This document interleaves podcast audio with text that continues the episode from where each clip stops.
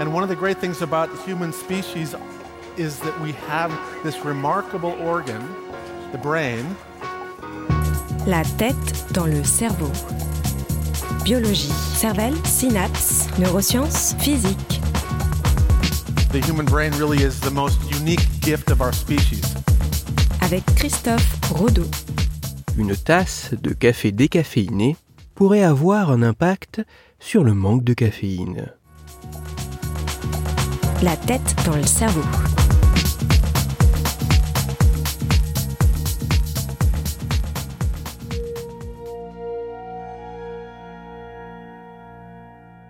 Le café contient une molécule, la méthylthéobromine, plus communément nommée caféine. Notamment du fait de son action stimulante sur le système nerveux, le café et plus spécifiquement la caféine qu'il contient peut provoquer un phénomène de tolérance nécessitant une consommation progressivement plus importante de cette boisson pour en conserver les mêmes effets stimulants, mais aussi un syndrome de manque lorsque cette boisson n'est plus consommée. Tolérance et manque qui peuvent par bien des aspects être comparables à une forme de dépendance similaire à celle s'installant pour d'autres substances psychoactives telles que certaines drogues.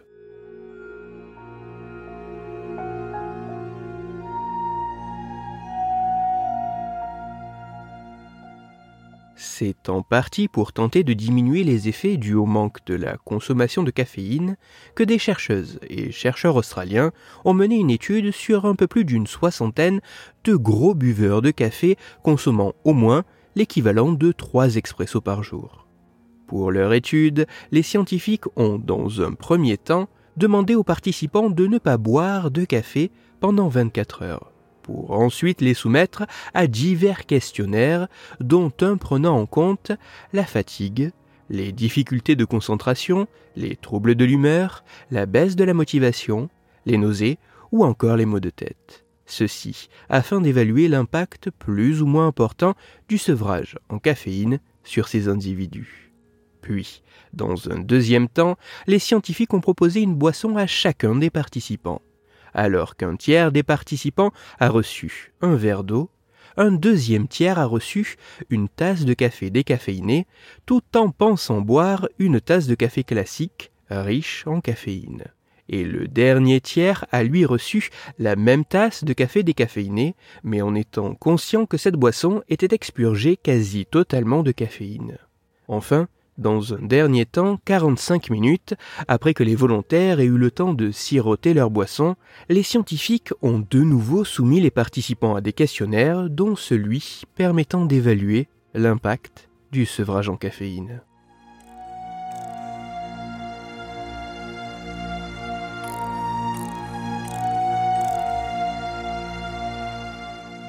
Alors qu'en moyenne, les participants de chacun des groupes avaient des profils assez similaires en termes de nombre de tasses de café consommées par jour, de nombre de tentatives visant à arrêter ou à diminuer leur consommation de caféine, et de nombre d'années de consommation de cette boisson, les résultats de cette étude montrent que le fait de boire une tasse de café décaféiné pourrait avoir un impact sur les symptômes liés au manque de caféine.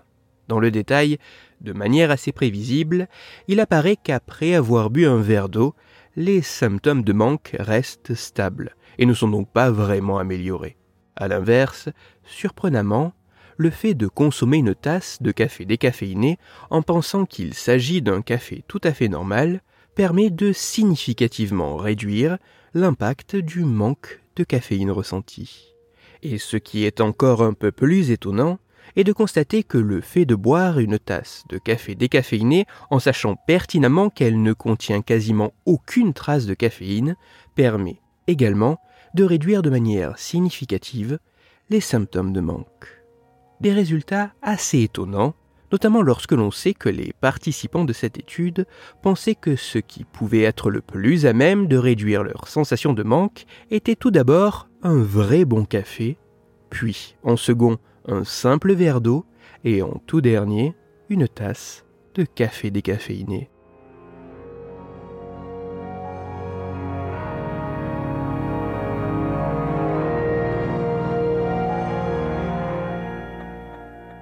Même si les résultats de cette expérience demandent à être confirmés par d'autres équipes de recherche sur davantage de participants avec des mesures moins subjectives et déclaratives et dans des conditions plus strictes et contrôlées permettant notamment d'évaluer la persistance à long terme des effets observés, et même si les mécanismes cérébraux en jeu demandent d'être clairement établis, cette étude met en évidence que si, de manière placebo, Boire un café décaféiné en le pensant riche en caféine permet de diminuer les effets du manque de cette substance dans l'organisme, le fait de boire un café décaféiné, en sachant pertinemment ce qui est bu, permettrait, certes, de moins diminuer le manque que lorsque l'on pense boire un café classique, mais permettrait tout de même de diminuer les symptômes de ce manque.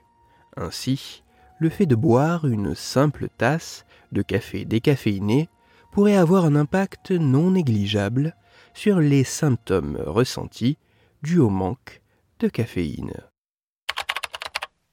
Pour aller plus loin, je vous renvoie vers un article disponible gratuitement en ligne mais en anglais qui a pour titre Giving decaffeinated coffee to heavy coffee drinkers reduce their caffeine withdrawal study finds.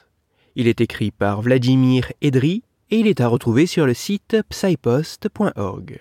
Toutes les études scientifiques m'ayant servi à écrire cet épisode, ainsi que les références de l'article pour aller plus loin, se trouveront sur mon site, Cerveau en argot, dont le lien se trouve dans la description de l'épisode. Dans cet épisode, j'ai parlé de l'impact du café sur notre organisme. C'est pour cela que je vous invite à écouter l'épisode numéro 102 de la tête dans le cerveau. Dans celui-ci, vous pourrez découvrir ou redécouvrir que sans même y goûter, le sentir ou en être directement au contact, le café pourrait avoir un effet excitant. Pour continuer à échanger, vous pouvez me retrouver sur les réseaux sociaux, sur YouTube ou me contacter par mail. Tous les liens sont dans la description de l'épisode. Si pour vous, ce podcast est gratuit et sans publicité, pour moi, il représente plusieurs milliers d'heures de travail et me coûte quelques centaines d'euros chaque année. Alors, un très grand merci à toutes celles et ceux qui prennent le temps de me faire des retours, de partager mon travail sur les réseaux sociaux et de me laisser de très sympathiques commentaires et 5 étoiles sur les plateformes d'écoute de podcast. Christophe Rodeau. La tête dans le cerveau.